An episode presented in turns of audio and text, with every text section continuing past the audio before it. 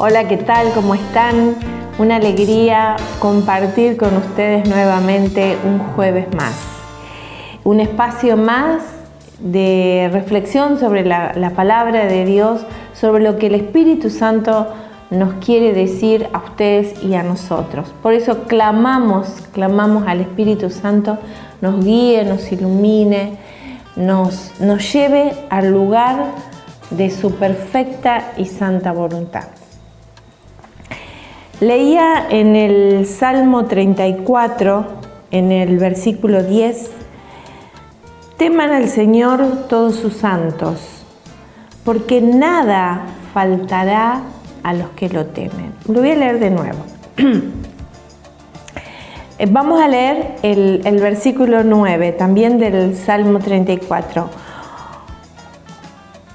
Gusten y vean qué bueno es el Señor Felices los que en Él se refugian. Y el versículo 10 nuevamente, teman al Señor todos sus santos, porque nada faltará a los que lo temen. Pensaba que qué beneficio inmenso que es para cada uno de nosotros poner a Dios en el primer lugar. Y no solo ponerlo, sino también mantenerlo, mantenerlo. Porque a veces decimos, ay Dios mío, yo te amo, yo, yo te pongo en el primer lugar, pero después vamos poniendo otras prioridades y, y esas prioridades van tapando nuestra vida de ocupaciones, a veces de preocupaciones, y, la mayor clave para vivir una vida llena de bendiciones y del favor de Dios es justamente mantener a Dios en primer lugar en nuestra vida.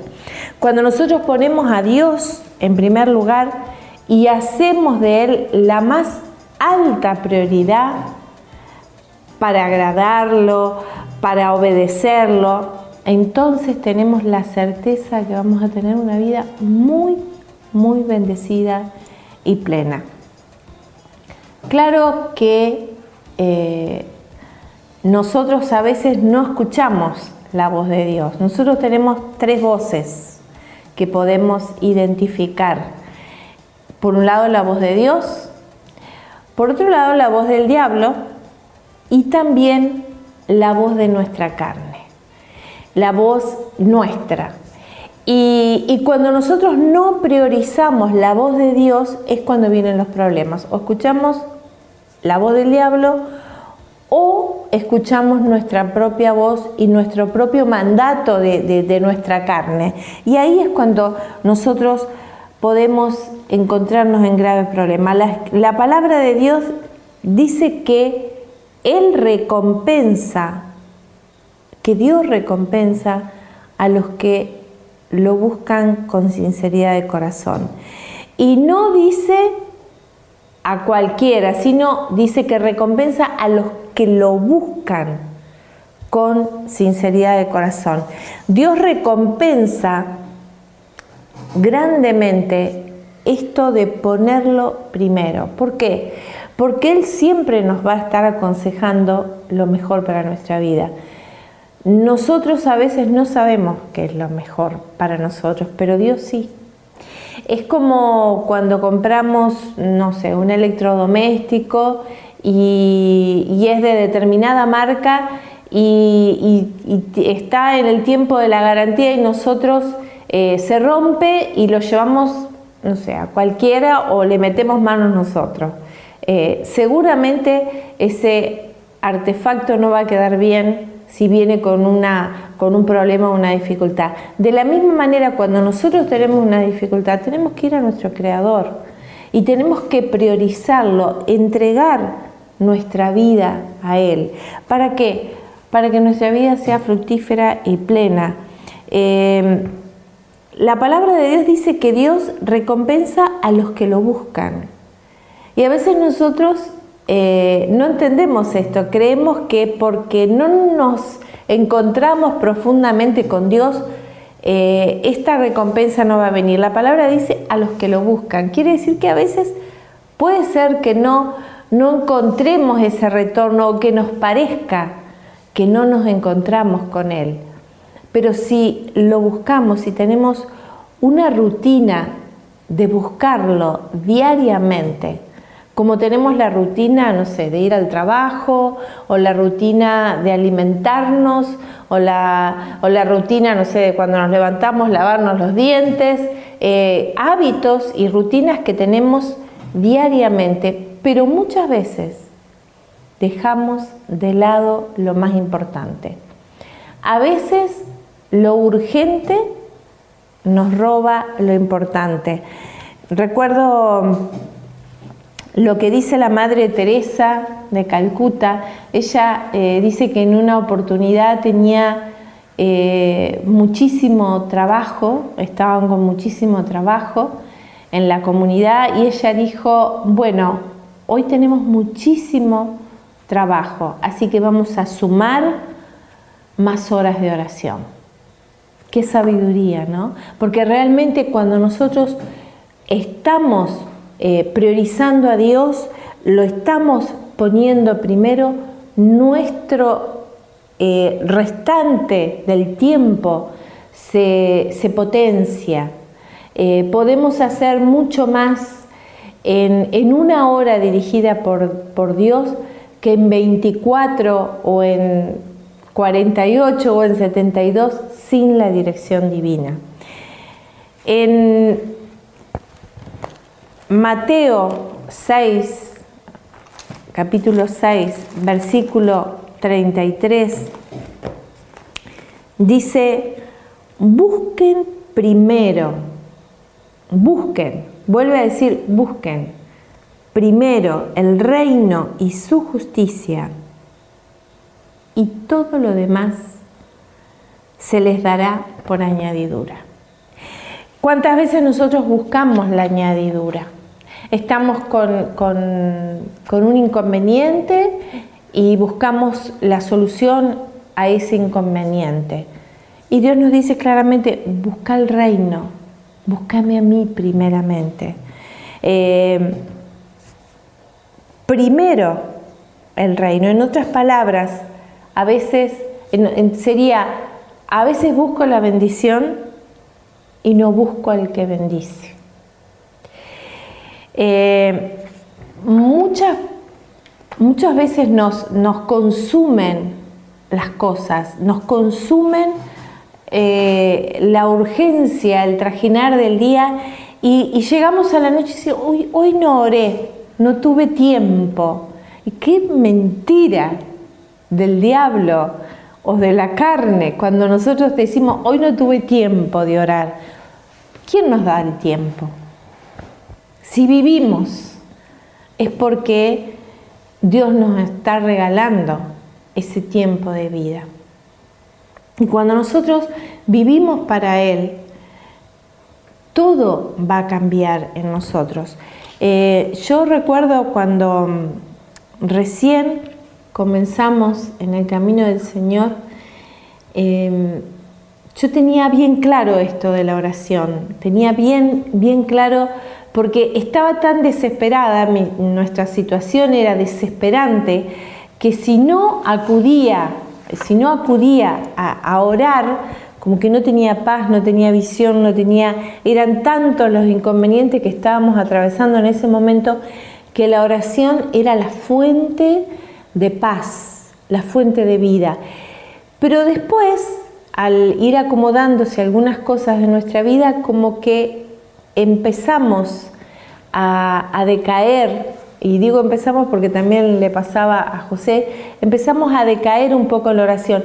Pero el Señor eh, fue bueno y misericordioso con nosotros y no permitió que saliéramos totalmente del problema hasta que estábamos bien plantados y cimentados en la fe.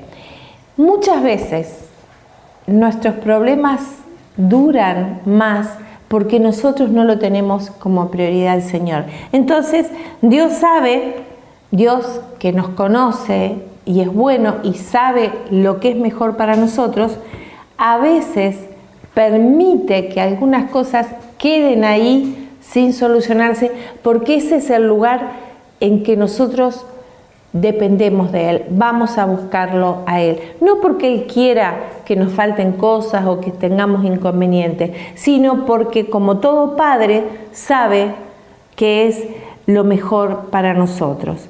Eh, nosotros necesitamos tener a Dios primero. Es lo mejor que nos puede pasar cuando nosotros priorizamos nuestro tiempo de estar con el Señor, nuestro tiempo de oración, nuestro, tiempo de leer la palabra, nuestro tiempo de, también participar comunitariamente. Eh, muchas veces nosotros como que nos desconectamos y, nos desconectamos de, de, personas de fe, nos desconectamos por las realidades que estamos viviendo y eso hace que sin darnos cuenta vayamos caminando en sentido contrario de nuestra felicidad. Yo recuerdo eh, tantas personas que caminamos juntos en un tiempo de nuestra vida en la fe y después eh, los vimos ir apartándose poco a poco hasta que eh, como que no quedó nada de ese encuentro profundo que tuvieron con el Señor y obviamente su vida eh, ha sido eh, de mal en peor, como dice la expresión eh, común. Qué bueno que hoy tomemos conciencia de esto que, que dice el Salmo 34. Miren hacia Él y quedarán resplandecientes y sus rostros no se avergonzarán. Este pobre hombre invocó al Señor, Él lo escuchó y lo salvó de sus angustias. El ángel del Señor acampa en torno de sus fieles y los libra.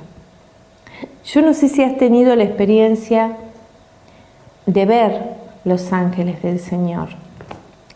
Eh, yo gracias ha sido una gracia el poder eh, ver en algunas oportunidades de mi vida ángeles del Señor acampando alrededor nuestro, trayéndonos regalos, regalos del Señor, eh, protegiéndonos, porque la palabra de Dios es clara, el ángel del Señor acampa en torno de sus fieles ¿Quiénes son los fieles? Los que lo buscan, los que dependemos, los que decimos, Señor, yo no puedo ni quiero vivir sin vos. Eh, estoy desesperada por estar contigo. Busca hacer del Señor tu prioridad número uno. Despertarte a la mañana y entender que no podés comenzar el día si no estás con Él si no lo escuchás, si no abrís tu corazón, si no le entregás ese día, si no le entregás eh, tus necesidades, si no hablas con Él. ¿Qué es orar? Es hablar con Dios, pero también es escucharlo. Es escucharlo, no es presentarle una lista de peticiones, por más que al Señor le encanta que le pidamos, porque el pedir significa dependo de vos, Señor. También yo te pido. Por algo el Señor dice, pidan y se les dará. Busquen y hallarán. Llamen a la puerta y se les abrirá. Esto que nos dice en Mateo 7:7. 7. Pero empezar el día con Él, comenzar el día con Él y terminarlo con Él también. Qué bueno, qué bueno que dejemos un poco las películas, dejemos un poco los noticieros, dejemos un poco las pantallas, desde los celulares, desde las más pequeñas hasta las más grandes, para ir al encuentro del Señor. Yo te aseguro que tu vida cambiará. Miren, hace, hace unos días, en unos grupos de WhatsApp que estábamos veíamos cómo eh, se cumple lo que dice el Papa ¿no? en, su última encíclica. Eh, a veces nos tomamos un empacho virtual, dice él. Me gusta esa expresión que él usa. Y esto, ¿por qué? Porque incluso con las cosas de Dios nos mandamos eh, videos, nos mandamos mensajes, nos mandamos stickers, nos mandamos frases y estamos todo el día ahí en eso y eso no es tal vez lo que necesitamos, porque el Señor nos conoce y, esa relación cara a cara, eh, a solas, por algo la palabra de Dios dice, cierra la puerta de tu habitación y ahí ven a mi encuentro. Y eso es lo que necesitamos vos y yo. Necesitamos del encuentro con Él.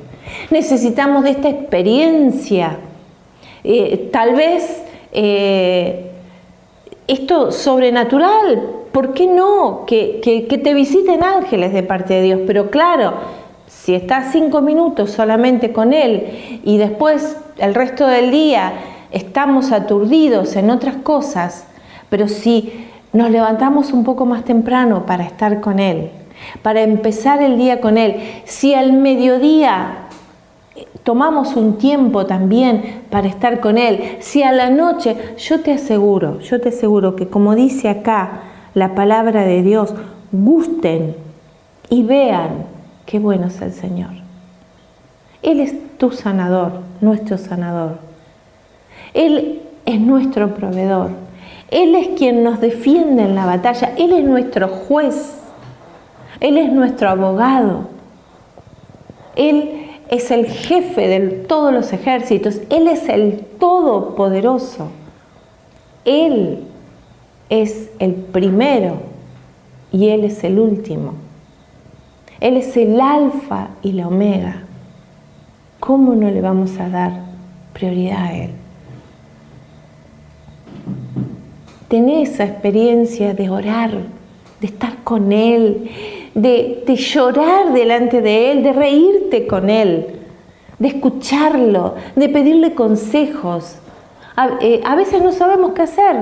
El rey Josafat, en, en el libro de Crónicas, dice que estaba atacado por tres ejércitos poderosísimos y diferentes, y él se postró ante el Señor y le dijo, no sé qué hacer, no sé qué hacer, Señor.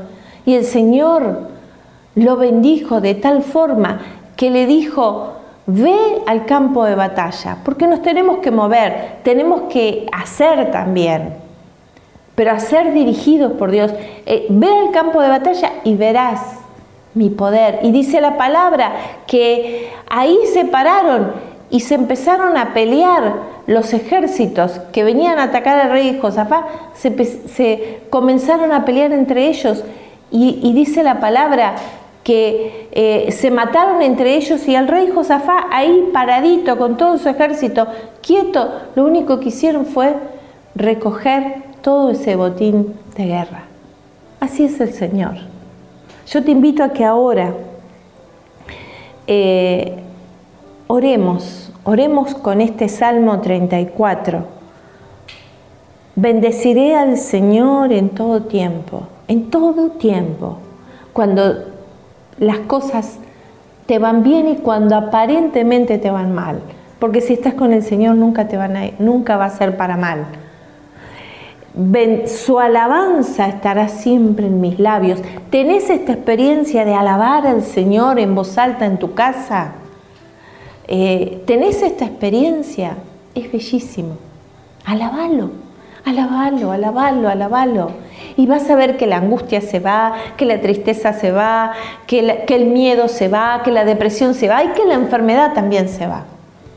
Y que la, que la miseria también se va.